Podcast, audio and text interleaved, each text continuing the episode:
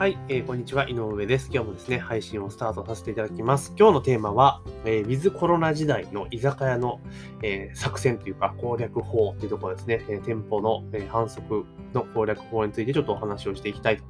いうふうに思っております。で、まずですね、えー、登録もしくはフォローをね、ぜひお願いします。登録ってボタンもね、フォローってボタンもね、さらっとタップしていただけるとありがたいなというところでございます。で、今日なんですけれども、えー、居酒屋さんこそね、えー、ウィズコロナ時代はお一人様対応すべきということをテーマにお話をしていきます。よろしくお願いします。えー、先日ですね、えー、実家の方にちょっといろいろね、諸事情で行っておりまして、まあいろいろね、作業をしてたわけなんですよ。で、まあね、昼間汗流して、夜はちょっとビールと焼き鳥食いてえなと思ったので、あの、まあどうしようかなと思ったんですが、まあ実家そばのね、えー、まあ駅から近いところなものですから、まあ、あ、鳥貴族あったなというところで、まあ、焼き鳥とビールの食べに行こうというところで行きました。で、まあ、そもそもですね、居酒屋自体っていうのは、まあ、立ち飲み屋とかは全然普通に一人で行くこと多いんですけれども、普通の居酒屋っていうところは、冷静に考えてみると、あ、一人で行ったことなかったなと思ったんですが、まあね、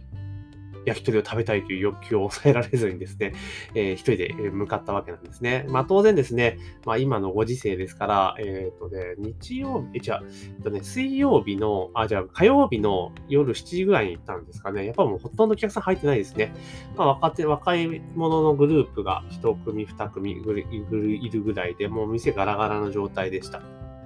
で、鳥貴族の場合ってカウンター席が用意されているので、ああ、まあ一人様対応してんだなというふうに思いました。で、まあさっきも言った通り、あの、一人でね、居酒屋自体っていうのをね、利用するのは実は初めてだったものですから、これね、あの、実際行ってみて思ったのが、これ注文難しいなと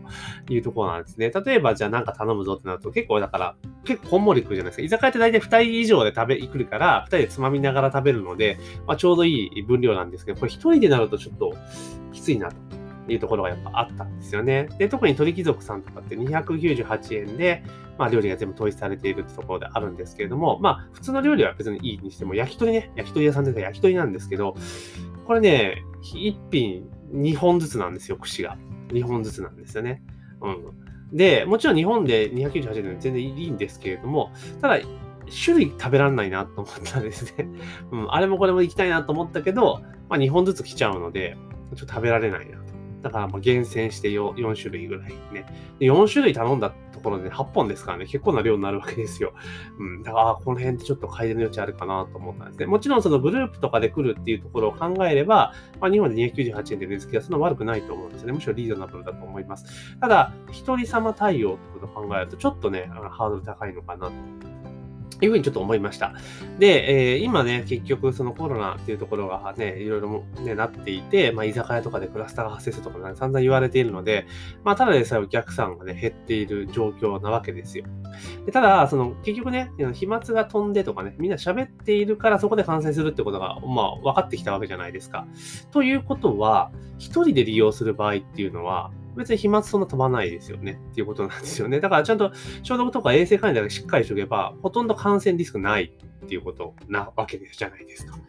っていう時に、じゃあ今までの状態、携帯ね、グループで利用してもらったりとか、宴会メインとかいうビジネスモデルだと、やっぱり制約は受けるわけですよね。で、かつその、ソーシャルディスタンスとか席数減らしたりしなければいけないから、まあ、結構しんどいと。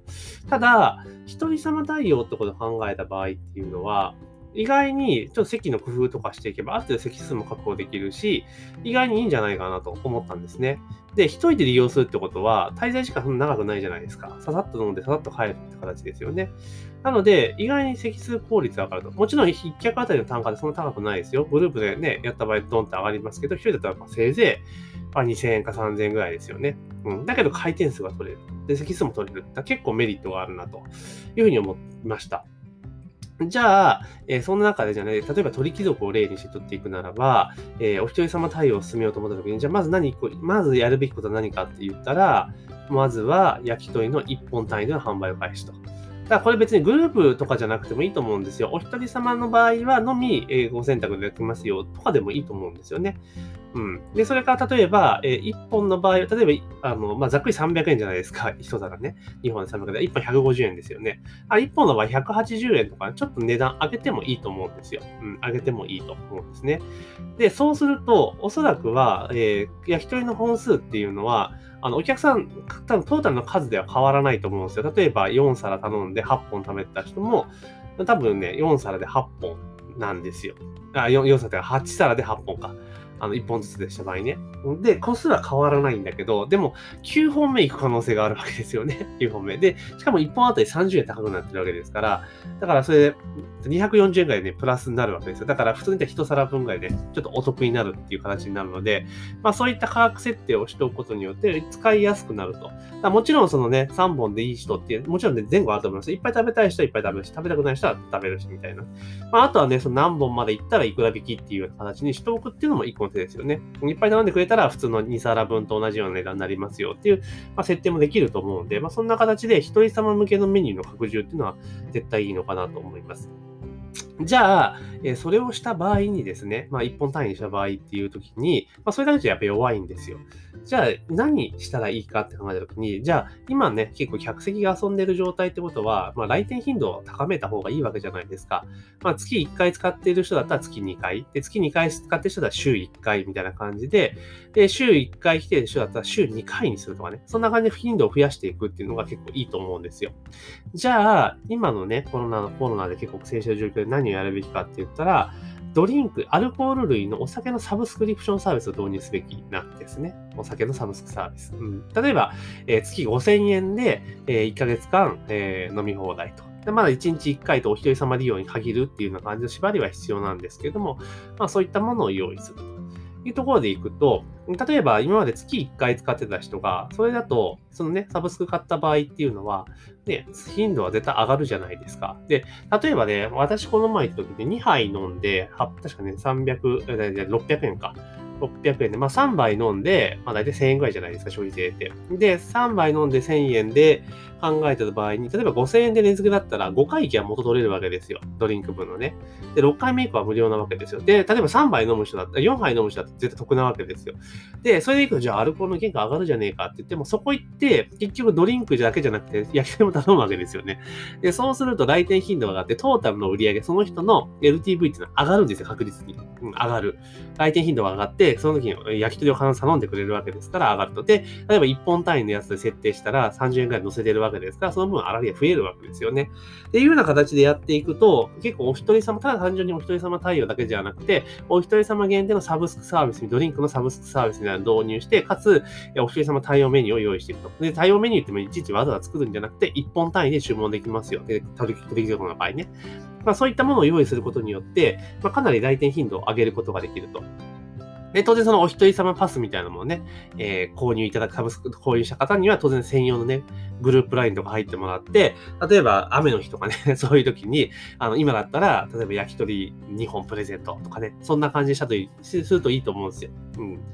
あと、いくら引きとかね、そういうような形にしていくっていうふうにやっていけば、まあ、かなりね、集客は見込めるし、来店頻度は上がってくるって、もちろんその、あの、なんだろう、以前のようにね、ガンガンガンってことはないにしても、今のようにスカスカな状態以上にですね、お客さん呼び込むことができるので、かなりね、美味しいんじゃないかなと。で、一人様利用って、ね、実際結構あると思うんですよ。なんかちょっと一人で立ったのみたいな、ちったのみたいなっていうのってあると思うんですね。ただ、今の居酒屋の門構前だと、どうしても一人で入るのって結構勇気いるじゃないですか。立ち飲み屋って一人で飲むのが前提だからさっと入れるけれども、通常の居酒屋だったら、やっぱ立ち飲み前、あ、一人飲み前提ではないので、ちょっと入るの勇気いるんですよ。だけども、大々的にお一人様歓迎ですみたいな感じの訴求をしていって入りやすいようにしてしまえば、これかなり需要があって、いいんじゃないかなというふうに私は捉えております。なのでね、まあ、チェーン店だけではなくて、個人経営の店とかでも一向の余地はあると思いますよ。うん。もちろんね、そんなサブスクとかだと、えー、そんなっていうのはあるかもしれないですけども、未完成の今のような状態よりも来店頻度を高めると。